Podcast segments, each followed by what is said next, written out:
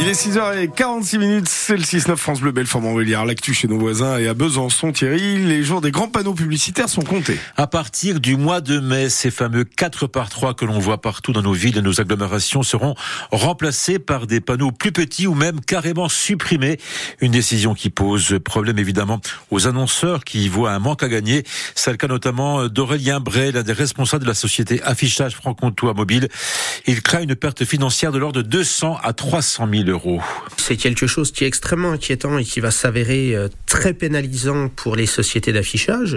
Nous, particulièrement en tant que prestataire local de solutions d'affichage, on va se retrouver au mois de mai euh, une perte de 70 à 80% des panneaux publicitaires que nous proposions à nos clients locaux, que nous ne serons plus en mesure de pouvoir satisfaire pour leur campagne d'affichage tout simplement. Je trouve ça maladroit d'imposer les choses à des acteurs qui sont concernés, qui risquent de perdre euh, notamment du chiffre d'affaires, ce qui sous-entend aussi des emplois, de le faire bah, finalement sans les concerter, sans discuter avec eux, qui sont les premiers concernés, qui ont la première maîtrise même de ce métier-là. Et de ce côté, Aurélien Rob, vice-président du Grand Besançon Métropole en charge de l'urbanisme, il assure lui qu'il faut réduire l'espace euh, publicitaire dans l'agglomération, mais dans le dialogue avec toutes les parties prenantes. L'objectif, c'est pas de supprimer euh, dans sa totalité la publicité sur l'agglomération.